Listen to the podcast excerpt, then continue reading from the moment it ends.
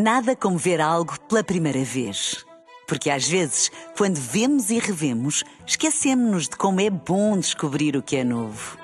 Agora imagine que viu o mundo sempre como se fosse a primeira vez. Zais. Veja como se fosse a primeira vez.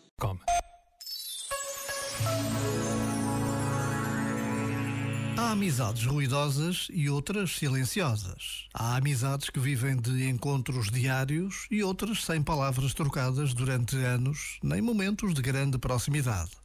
Todas são belas, mas as que sobrevivem ao tempo que passa quase discretas são um verdadeiro tesouro. Lembram algumas flores escondidas em bosques cerrados ou as pedras preciosas fechadas em maciços de pedras duras. Precisamos de cuidar das amizades que vamos construindo ao longo da vida.